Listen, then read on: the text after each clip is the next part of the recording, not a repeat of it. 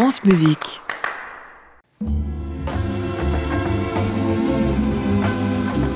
Musique Matin, le 7-9 de France Musique, Jean-Baptiste Urbain.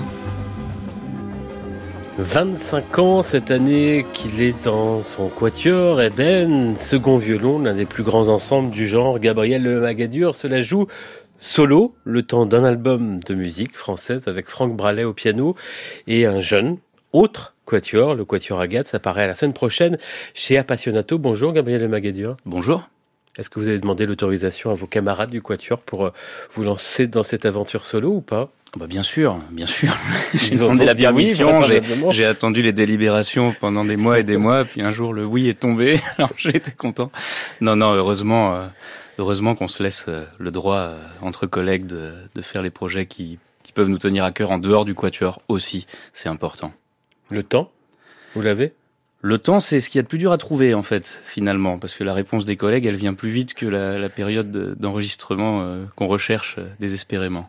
Ils n'ont pas craint que vous ayez des velléités d'ailleurs, comme Raphaël Merlin, le violoncelliste, qui annonçait euh, il y a un peu plus d'un an son départ, et que vous avez mis d'ailleurs tant de temps à remplacer, on y reviendra tout à l'heure?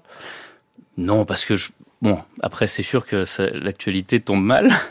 c'est vrai qu'on a fait face à une année euh, assez compliquée, mais euh, mais euh, après l'engagement dans un quatuor à cordes, c'est quelque chose qui se mature énormément. c'est des décisions sans cesse renouvelées parce que c'est un engagement musical mais humain aussi très très fort. je suis pas du tout prêt à, à partir de cette belle aventure, donc non, il n'y a pas de souci là-dessus. 25 ans cette année, ça représente quoi ce cap? Ça représente quelque chose? Un quart de siècle, euh, oui, j'ai l'impression qu'on regarde plus euh, ce qui va se passer que ce qui s'est passé, c'est-à-dire les années qui restent. Mais euh, non, non, c'est symbolique et c'est vrai que avec Pierre, mon premier violon, qui est Pierre Colombet, voilà, qui est quand même le membre fondateur du groupe. Pas vous, hein. si? Presque. Quasiment. Allez, presque. Mois près. Si, si, je dis la vérité, je suis arrivé six mois, un an après. Donc euh, je fais quand même partie des meubles maintenant, mais mais c'est vrai que euh, non, on, regarde nos années euh, passées et on se dit waouh, c'est incroyable d'avoir accompli tout ça et et quelque part c'est pas fini, notamment avec ce qui vient de se passer. On va en parler. Tout à l'heure, Gabriel Magadur seul au violon avec Franck Bralet au piano, il joue cette magnifique et méconnue sonate de Guillaume Lequeux.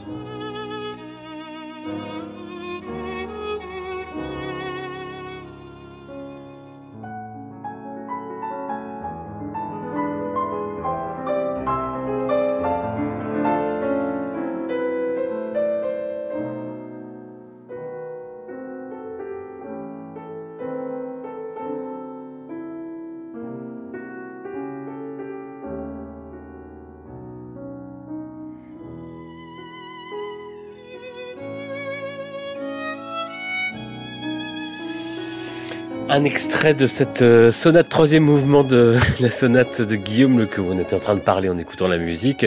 Gabriel Le Magadur au piano, Franck Bralet au piano, euh, Gabriel Le Magadur au violon, Franck Bralet au piano. C'est un disque appassionato qui sort euh, la semaine prochaine.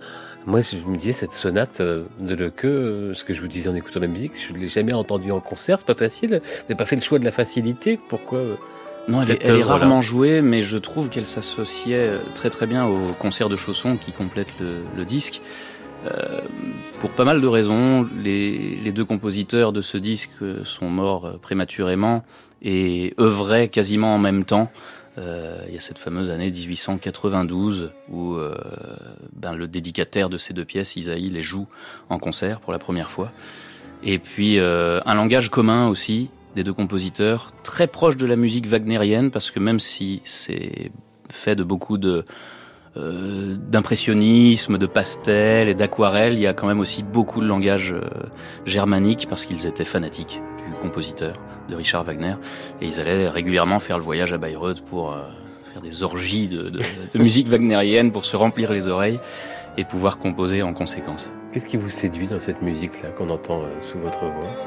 Ben, je, on, on, sent quand même un très jeune compositeur, bon, qui n'aura été que jeune malheureusement, mais avec tout ce que ça comporte de, de prise de risque, c'est-à-dire que ça sort du cadre, il y a une dizaine de thèmes qui se mélangent dans cette sonate et c'est pour ça qu'il y a un côté un peu opium. Euh, les, les dix thèmes sont toujours là, toujours un peu présents. Quand on analyse, quand on fait un peu de recherche euh, sur cette sonate, on, on voit qu'en fait c'était jaillissant. C'est extrêmement jaillissant très intimiste aussi. Il euh, a, y a un côté rêveur, très rêveur.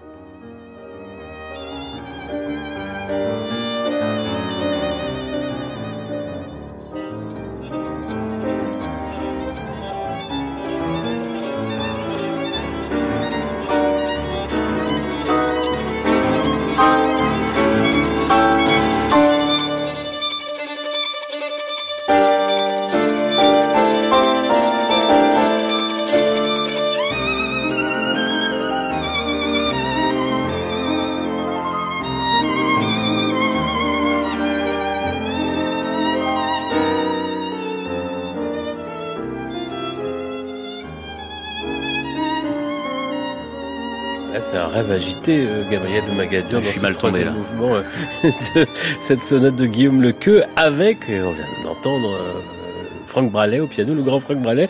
Pourquoi vous avez choisi de partager l'affiche avec lui? On vous imaginait pas forcément dans la même famille de musiciens? Non, mais c'est incroyable en fait cette histoire avec Franck. C'est-à-dire qu'on a, on se fait la réflexion tous les deux. On a quasiment jamais joué avec le Quatuor et lui. On a joué une fois au moment musicaux de la Baule il y a 15, plus de 15 ans. Et euh, mais de là, des folles journées aussi, sont nées, euh, est née une amitié entre lui et moi euh, indéfectible et qui a, au fur et à mesure des années, bon, on se retrouvait, mais on jouait jamais ensemble, mais on se connaissait de plus en plus.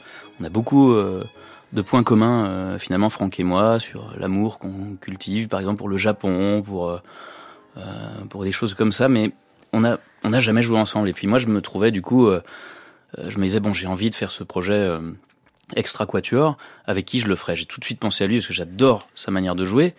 Mais lui, en fait, en dehors du quatuor, il me connaissait pas, il savait pas du tout comment je jouais, donc il, je me disais bon, c'est un peu risqué. Et puis j'avais pas envie de détériorer aussi ce, lien qu'on avait euh, humain. Euh, et puis j'y suis allé du coup pas à pas, et je me suis dit bon, je vais me lancer. Et il a accepté à cœur ouvert, et ça m'a fait un, immense plaisir. Cette aventure extra quatuor, comme vous disiez, euh, hors du quatuor ébène, ce désir-là, finalement, D'où est-il né? Moi, Je crois que quand on est, euh, pour ma part, quand on est second violon de, de, quatuor, euh, le rôle du second violon, c'est un rôle qui est complexe. C'est euh, comme un espèce de, de, marionnettiste, on est un peu le vecteur de toutes les voix. Par moment, on va faire l'alto le, du soprano, par moment, on va avoir le rôle rythmique. Il faut avoir, en fait, c'est un rôle de caméléon faut arriver à s'adapter à tout, tout le temps. Et il peut paraître dur, euh, au bout de quelques années, bah, de maintenir un niveau personnel en fait et technique, parce que on a quand même un mode de jeu quatuor qui est très différent du mode de jeu soliste. Et moi, j'ai toujours cultivé un amour euh, profond pour le violon, pour l'artisanat, pour ce qu'est vraiment l'instrument. Et je trouve que faire cette incursion dans le dans le dans le dans le milieu solo c'est en soi c'est ça peut paraître drôle mais je trouve que ça veut aussi dire beaucoup de choses sur euh, sur le fait de maintenir un, niveau personnel en fait. Il y a aussi un côté défi personnel dans tout ça de bah, de un peu se se révéler euh, pour soi-même. Est-ce qu'il y a parfois un côté frustrant quand on est euh, second violon même d'un des plus grands quatuors de la scène internationale? Parce que on fait tout ce que vous avez dit, le marionnettiste, mais vous n'êtes pas euh, la prima donna, c'est pas vous qui chantez comme le premier violon. Moi, j'ai jamais été frustré par ce rôle et je, je chéris ce rôle depuis euh, même avant que je fasse du quatuor. J'ai toujours rêvé de faire du quatuor depuis que je suis assez jeune et euh, donc je suis quand même bien tombé. Mais le rôle de second violon, j'ai toujours pensé que que ça m'irait beaucoup plus qu'autre chose parce que j'adore ce côté. C'est paradoxal parce que le quatuor à cordes c'est très exposé mais on va imaginer que le second violon est peut-être un peu plus planqué que le premier, et c'est le cas. Mais euh, j'ai toujours euh, cultivé un, un, vrai amour pour le, le, côté empathique de ce métier de second violon où on, on écoute, on reçoit et on donne immédiatement. Gabriel Le Magadur, vous avez dit à vos camarades, je vais faire une aventure solo, mais après vous leur avez dit, je vais jouer avec un autre quatuor, qu'ils n'ont pas été jaloux? Ah non, parce qu'avec le quatuor Agathe, ça se passe très très bien. Ils ont été nos élèves puis nos collègues, et maintenant ce sont des amis. Euh, non, non, non, c'est un, un, un, jeune quatuor euh, tellement talentueux et on a, on a beaucoup partagé parce qu'on se voit souvent à la Fondation Saint-Ger-Polignac, qui est pas loin d'ici d'ailleurs, euh, pour répéter. Donc on a, on a beaucoup échangé au fur et à mesure des, des années. Et puis c'est, vraiment des gars en or euh, qui ont une, une, culture du métier, une, ils, ils, se donnent corps et âme à ce métier. C'est magnifique. Le Quatuor Agathe, Franck Bralet, et Gabriel Le Magadur. Ça donne ce concert, cette merveille de musique française, signé Ernest Chausson.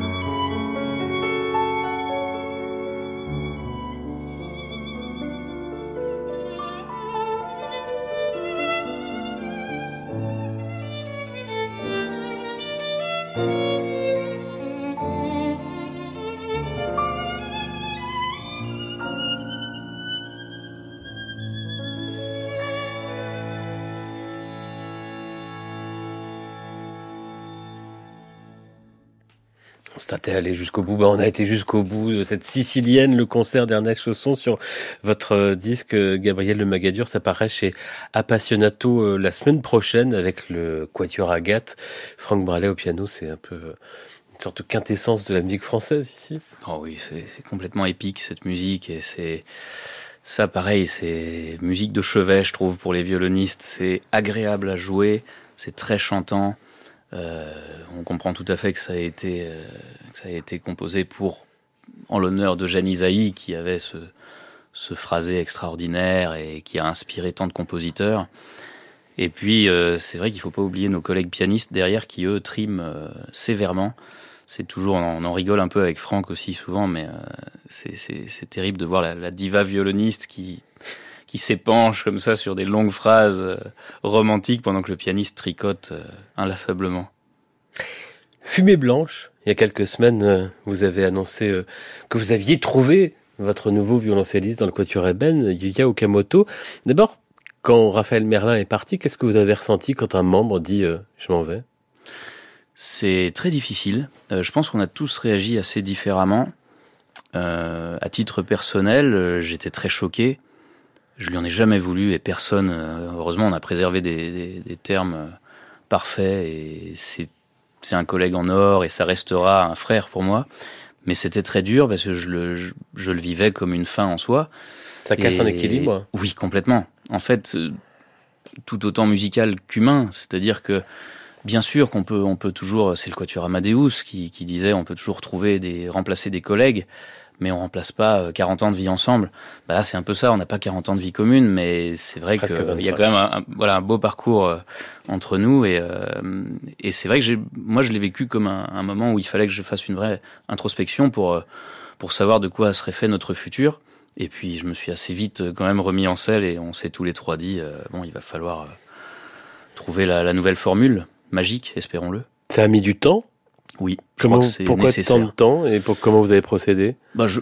Dans le milieu musical, c'était un peu le truc que tout le monde disait. C'est ils ont trouvé leur violoncelliste ou quoi tu répètes ouais, non, il fallait, fallait qu'on arrête d'être un, un, ensemble, pas à géométrie variable, mais à, personne variable. Non, c'est difficile parce qu'il faut prendre le temps. Euh, vraiment, c'est vital, c'est nécessaire pour un ensemble de prendre le temps de trouver la bonne personne ne serait-ce pour nous, évidemment, de trouver le ou la bonne musicienne, mais aussi pour le nouveau ou la nouvelle de s'intégrer correctement et de se dire, bon, bah, je veux bien partir en, pour faire un bout de chemin de vie avec ces trois-là. C'est quand même, euh, c'est réciproque. Il faut que ce soit réciproque. Et pour ça, ça nécessite du temps en tournée, du temps sur scène et du temps aussi en dehors à discuter tous ensemble. Donc là, on a enfin trouvé, on est très, très soulagés. Et pourquoi lui? Pourquoi Yuya Okamoto? Qu'est-ce qui fait que c'est lui pour vous? Euh, je crois qu'il y a une espèce de calme olympien qui se passe avec lui. C'est assez étrange parce que c'est peut-être pas au départ ce qu'on s'était dit quand on se disait bon il va falloir trouver quelqu'un de comme ci comme ça puis en fait tout s'écroule très très vite et on se rend compte que ça veut rien dire ce qu'on pense. La vérité du terrain, elle est beaucoup plus importante. Et avec lui, on a vécu des tournées fantastiques. C'est quelqu'un de très digne, qui a un son extrêmement rassurant, euh, qui est jeune et qui a des oreilles très très fraîches aussi, et qui a une grande stabilité humaine. Euh, pour toutes ces raisons, c'était, euh, ça nous a paru une évidence à un moment, et on s'est dit bon bah je crois que là on peut, après trois tournées ensemble ou quatre même, on peut se dire allez on, on part euh, faire notre vie avec avec lui. Le dernier disque avec Raphaël Merlin, il est sorti l'an dernier. C'était Mozart. Il y avait un invité d'ailleurs. Oui, avec Antoine, Antoine Tamestit.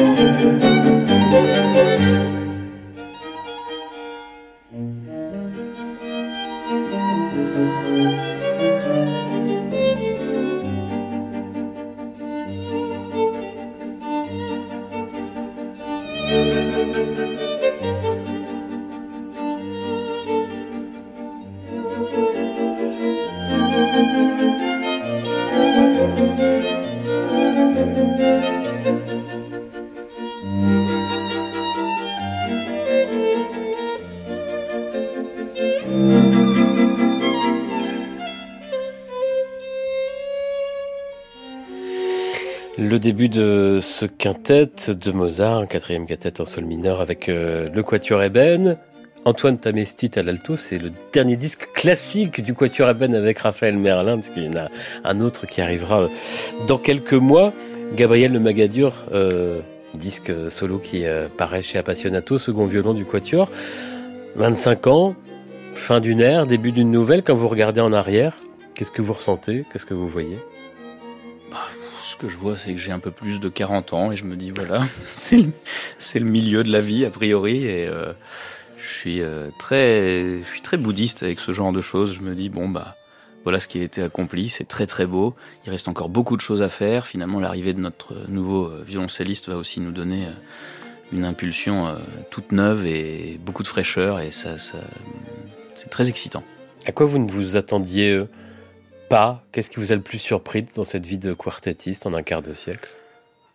Euh, Peut-être euh, à ce que hum, à ce qu'on y soit toujours, à ce qu'on, à ce que la passion reste intacte et à ce qu'on soit toujours en poste. Bon, pas tous, mais à titre personnel, à être euh, encore investi d'une certaine forme de, de, de passion, de mission et de, d'envie de faire ce métier toute ma vie. Concert en solo, Salgavo, euh, fin avril 25. Solo avec tous mes collègues. Avec hein. vos collègues, évidemment, mais euh, sans le quatuor euh, Eben. Et puis on vous retrouvera, c'est le 30 avril, Salgavo à Paris. Et puis on vous retrouvera la semaine prochaine pour le premier concert euh, officiel de la nouvelle formation Quatuor Eben. Ce sera à l'auditorium de Radio France, mercredi prochain, en direct sur France Musique, programme Grieg et Mozart, qu'on écoutait à l'instant. Et Schnittke et Schnittke. Au milieu. n'oublions pas euh, Arthur. Musique Matin, le 7-9 de France Musique. Jean-Baptiste Urbain. Alfred. Alfred Schnittke. C'est l'heure d'ouvrir votre diaporama sonore, d'écouter des musiques. Alors il y en a certaines, vous les connaissez, vous les avez choisies, d'autres vous les connaissez aussi, mais c'est nous qui les avons choisies première musique.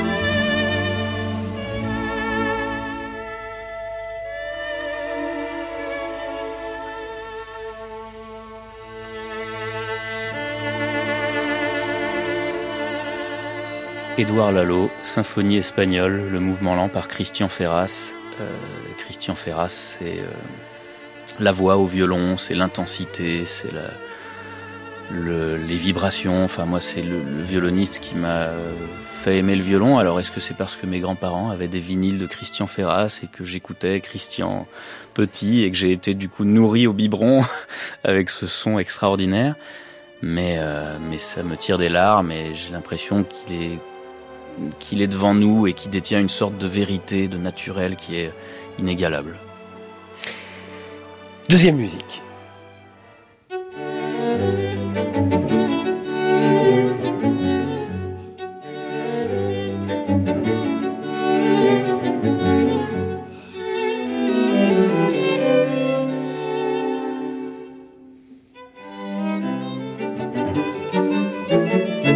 Connu quand même. ouais, j'ai failli dire Mozart quand même au début. La honte. Euh, non, non, mais je savais, je savais même pas que c'était nous. des fois, j'ai du mal à nous reconnaître. Donc ça, c'est notre épopée beethovenienne. Euh, et là, c'est au Kenya. Et là, c'est au Kenya. Tout à fait. C'est un des plus grands souvenirs pour vous Ah oui, euh ah oui, un des plus incroyables. Vous aviez enregistré l'intégrale des quatuors de Beethoven sur les cinq continents. Ouais. L'épopée euh, kenyane, c'était, c'était complètement dingue. Découvrir ce peuple, découvrir ces gens et euh, dans des conditions assez, on a enregistré dans des conditions assez, assez étranges, mais euh, non, c'était fascinant, fascinant. Allez, on écoute ça.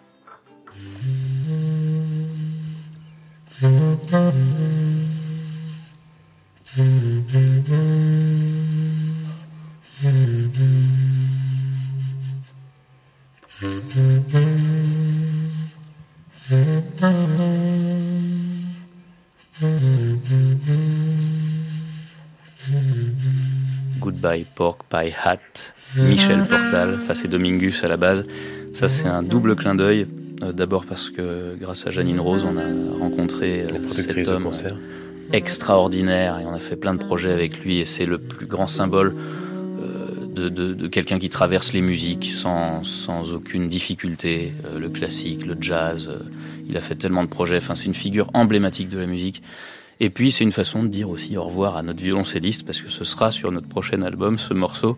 Et on s'est tous dit tiens on va faire goodbye tous ensemble pour se dire au revoir gentiment. Allez nous on va se dire goodbye avec ceci.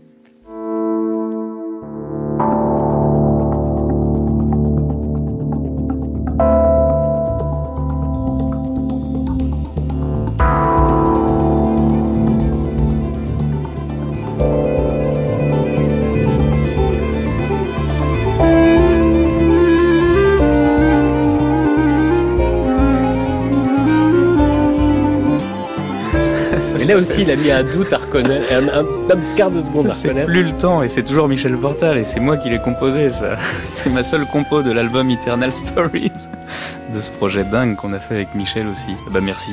Bah, merci à vous, hein. on n'a plus le temps. Il est 8h58. Concert le 11 juin aussi à Radio France euh, pour euh, ses pas de côté.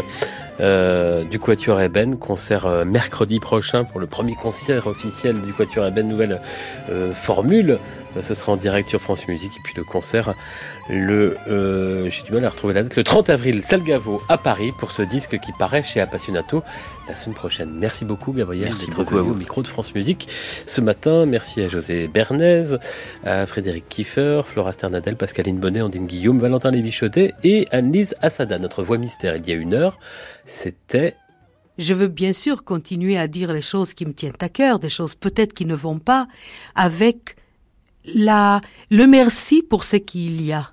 Et je dis que la musique serait plus appropriée que l'écriture de livres. C'était la voix de Rika Zara et bravo à nos gagnantes et à nos gagnants. À réécouter sur francemusique.fr.